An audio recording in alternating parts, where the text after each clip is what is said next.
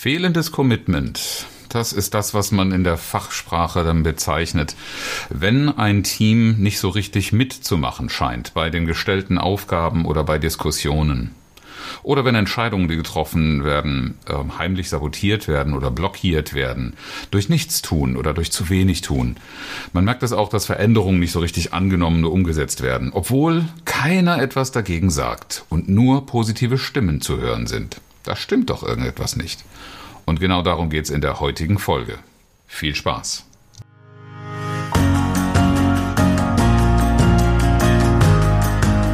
Herzlich willkommen zu Führen im Team, deinem Podcast für Führungskultur und gute Teamzusammenarbeit. Mein Name ist Oliver Bayer. Ich helfe Teams, ihre Zusammenarbeit zu stärken und Erfolge zu feiern, ohne Verantwortung abzuschieben.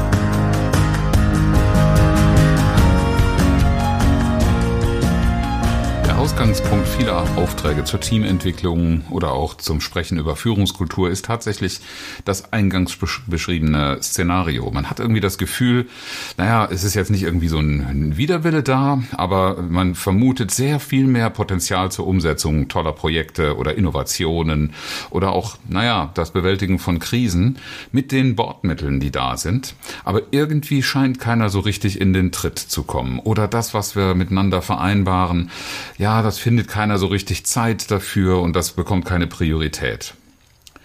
Und dahinter stecken oftmals Einwände, die nicht gehört werden. Da stecken ziemlich viele Dinge, die abweichend von dem sind, was der äußere Eindruck ist. Genauso wie die Einschätzung, die daraus resultiert, das Team will nicht richtig äh, oder es ist nicht leistungswillig, ebenso wenig zutreffend ist. Sondern da gibt es etwas, was ich auch in der letzten Podcast-Folge mit dem Entfesseln des Potenzials des Teams äh, beschrieben habe, dass man eigentlich haben möchte, man möchte sehr viel mehr aktivieren von dem, was da ist.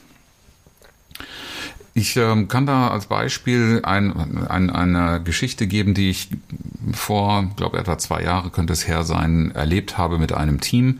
Wir machen ja in den Seminaren, in den Workshops zum Thema Teamentwicklung öfter mal Übungen.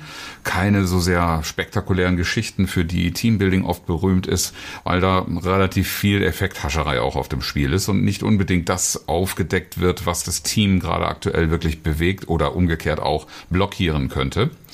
Und ähm, da habe ich in einer Übung etwas bauen lassen. Gibt da viele verschiedene Arten von Übungen. Ich mag sehr die Leonardo-Brücke, weil das mit nachhaltigen Materialien immer wieder gemacht werden kann, weil da recht einfache Techniken auch in der Zusammenarbeit gefunden werden müssen. Und äh, sei es drum, also die haben am Ende des Tages eine Brücke gebaut nach mehreren Anläufen. Und dann habe ich die Frage ins Team gestellt, wie beurteilt ihr eure Zusammenarbeit? Und so wie es in einem gut funktionierenden Team vielleicht klischeemäßig erwartet wird, hat man dann ganz tolle Worte dafür gefunden, Lobreden geschwungen, ganz euphorisch, wie gut das gelungen ist. Nach natürlich ein paar Fehlanläufen, äh, es ist nicht gleich alles auf Anhieb gut gewesen, aber die Stimmung ist gut gewesen und, und, und. Also die Frage, die ich gestellt habe, spiegelt sich natürlich auch so ein bisschen, wie zufrieden bist du mit dem Ergebnis? Und da hätte man im ersten Moment wirklich sagen können, super, alles richtig gemacht, die Übung hat dieses Team zusammengeschweißt. Aber auf den zweiten Blick stellt sich schon wirklich die Frage, spiegelt das die Sicht des gesamten Teams? Es waren immerhin neun Kollegen, die da zusammengearbeitet haben als Team. Und ähm, wie oft passiert es, dass im Alltag genau eine solche euphorische Rede allzu gerne angenommen wird? Ähm, natürlich von extrovertierten, sehr begeisterten Kollegen, die auch gerne im Alltag genau das Wort ergreifen. Und viele andere im Team äußern sich gar nicht. Das heißt zwar nicht zwangsläufig, dass sie wirklich was anderes denken, aber ein kaufmännischer Grundsatz, den ich mal in meiner Ausbildung gehört habe, nämlich Schweigen bedeutet Zustimmung, das gilt unter Kaufleuten, das keinesfalls ein geeignetes Prinzip für die Führung von Teams oder auch für die Zusammenarbeit mit Kollegen. Und in der Praxis passiert es eben dann, dass du eine Lage völlig verzerrt beurteilst, weil du gar nicht das gesamte Stimmungsbild hast. Das Stimmungsbild ist verfälscht. Weil diejenigen, die laut sind, werden gut wahrgenommen, diejenigen, die leise sind oder gar nichts sagen, aus verschiedensten Gründen, die sind nicht äh, beteiligt die, an diesem Bild. Die müssten also Glück haben, dass sie das wirklich dasselbe denken, damit sie sich darin wiederfinden. Und damit ist aber auch eine Analyse von Situationen, von Problemen und von Lösungen und die Evaluation nur, naja, nicht, nicht wirklich vollwertig, weil es ist ja nicht gerade so, dass diejenigen, die nichts sagen, weniger Beitrag zu leisten hätten. Im Gegenteil, dir fehlen nach meiner Erfahrung dann oft entscheidende Beiträge um eine richtige Bewertung hinzubekommen, und zwar eine Bewertung im Sinne des Teams. Wenn das repräsentativ sein soll, dass du wirklich davon ausgehen kannst, du hast den vollen Rückhalt des Teams, dann darfst du dich an der Stelle nicht mit den euphorischen ersten Äußerungen zufrieden geben. Was also tun? Also es scheint auf den ersten Blick klar zu sein, dass du einfach nur alle sichtbar äh, machen musst, alle Meinungen zum Aussprechen bringen musst. Aber wie soll das funktionieren? Denn das schon beschriebene Szenario, die Introvertierten melden sich nicht zu Wort, die Extrovertierten setzen sich durch, das bringt ja gerade die Schieflage. Und den einen zu sagen, sie verhalten sich falsch und den anderen auch und sie müssen sich beide ändern, das wird ein Ansatz sein, der funktioniert sicherlich nach meiner Erfahrung jedenfalls nicht so durchgängig. Und es gibt noch einen anderen Punkt, der vermeidet oder der verhindert, dass du hier weiterkommst. Nämlich, es gibt ja ganz offensichtlich eine gute Stimmung im Team, eine vorherrschende Meinung, die ganz, ganz schnell auch auf den Punkt kommt. Und das will keiner in Gefahr bringen. Oder wenn es so einen vermeintlichen Trend gibt, auch Dinge sehr kritisch oder in einer ganz bestimmten Weise zu sehen, dann stellen sich gerade auch introvertierte Mitglieder oder eher auf Harmonie bedachte Kollegen nicht dagegen, weil sie was anderes denken. Du brauchst also eine Methodik, die diesen Leuten hilft, sich zu äußern, ohne irgendetwas in Frage zu stellen und ohne das Gefühl zu haben, auch das hatte ich in der vergangenen Woche in einem Gespräch, das Gefühl zu haben, zu penetrant, zu aufdringlich zu werden. In dem besagten Team habe ich etwas ähm, vorgeschlagen und durchgeführt, das ich sehr häufig in solchen Situationen einsetze, nämlich eine Methodik Abstimmung mit den Fingern.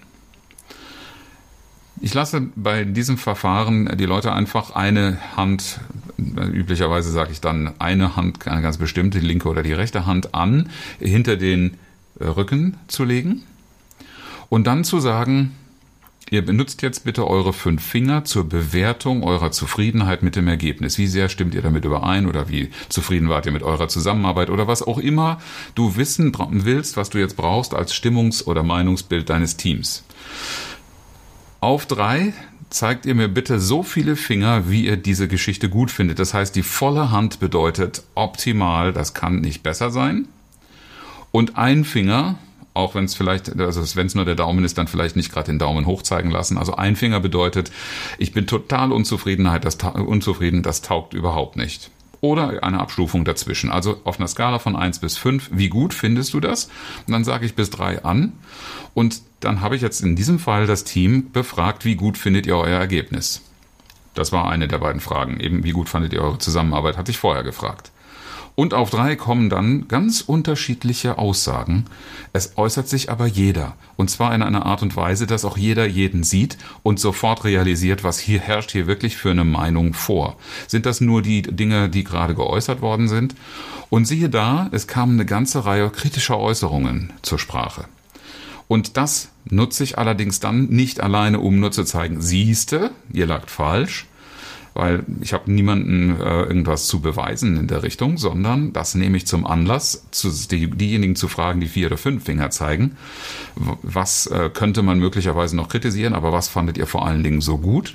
Und diejenigen, die, und das hatten wir in der Gruppe dann mehrfach, so zwei bis drei, na, selbst wenn es eine drei ist, ist in dem Zusammenhang ist das Durchschnitt und Durchschnitt ist die kleine Schwester von du weißt schon was. Also im Sinne von einer Euphorie nicht wirklich eine Bestätigung der Stimmung.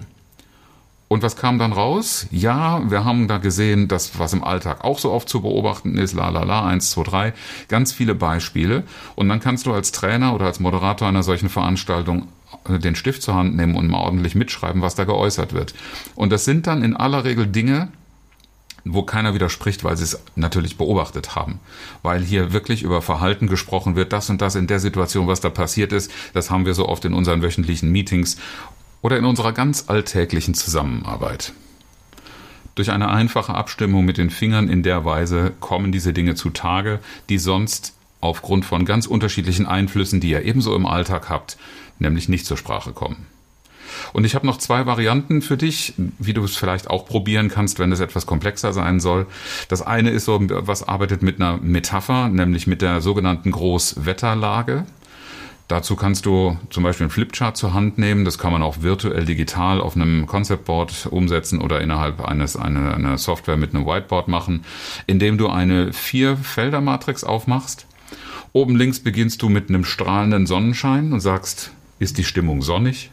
Oder ist mein, mein Verhältnis zu dieser Geschichte eben von solchem Optimismus geprägt? Entsprechend oben rechts die Abstufung dazu heiter bis wolkig was bedeutet, ja, es ist jetzt nicht ganz eindeutig positiv, ein paar kritische Punkte, aber insgesamt auch, im, auch, auch positiv zu sehen. Oder kommen wir in eine überwiegend kritische äh, Variante, dass es regnerisch ist, unten links oder unten rechts dann sogar eine Symbolik für ein Gewitter oder einen Sturm. Und dann fragst du, wie ist die Großwetterlage und lässt die Teilnehmer bepunkten oder ihren Namen irgendwo reinschreiben, wo sie sich sehen. Und auch dabei entsteht ein Bild, von dem du recht bald siehst, ob das sehr einheitlich in eine Richtung geht, eine Tendenz hat oder ob das divers ist und was dir auch wieder die Möglichkeit gibt, nachzufassen, was führt dich zu der Einschätzung sonnig, gibt es überhaupt gar kein Wölkchen, was das Ganze trübt. Ebenso wie das Stürmische ist da überhaupt kein Sonnenschein oder kein positiver Aspekt dazwischen. Auch hier wieder protokollieren. Du bekommst nach meiner Erfahrung ganz, ganz wertvollen Input an der Stelle, den du ohne diese Systematik einfach nicht in diesem Umfang und dieser Ausgewogenheit bekommst, weil sich auch hier wieder jeder äußern sollte. Eine etwas stärker differenzierende Methode wäre das sogenannte Stimmungsbarometer mit einer gezielten Frage, die du auch damit verbinden kannst, und einer Temperaturskala, wenn du so willst, von 1 bis 10. Und hier bedeutet auch wieder 1 eiskalt, überhaupt keine Verbindung, überhaupt keine Zustimmung. 10 besser geht's nicht dazu deine Frage stellen und die Leute ihre Punkte kleben lassen oder ihren Wert abgeben lassen. So ein Stimmungsbarometer kannst du zum Beispiel auch realisieren, wenn du jetzt nicht mit irgendwelchen Medien digital arbeitest, über einen Chat, weil eine Zahl kann jeder eintippen und du hast ruckzuck ein Stimmungsbild und siehst, ob es auch hier eine Tendenz oder eine Streuung gibt und hast Aufhänger dafür, die Leute zu fragen, was bringt sie zu dieser guten oder zu der eher schlechten Bewertung. Achtung, ein Hinweis dazu noch äh, bei einer Skala von 1 bis 10 sehen, da gibt es eine magische Zahl. Für diejenigen, die nicht so gerne kritisch sprechen, die geben dann nämlich gerne eine 8. Die 8 ist noch nicht so gut, dass man nicht noch was verbessern könnte, aber sie ist komfortabel hoch, dass ich nicht als Miesepeter äh, äh, angesehen werde, wenn ich so eine Bewertung abgebe.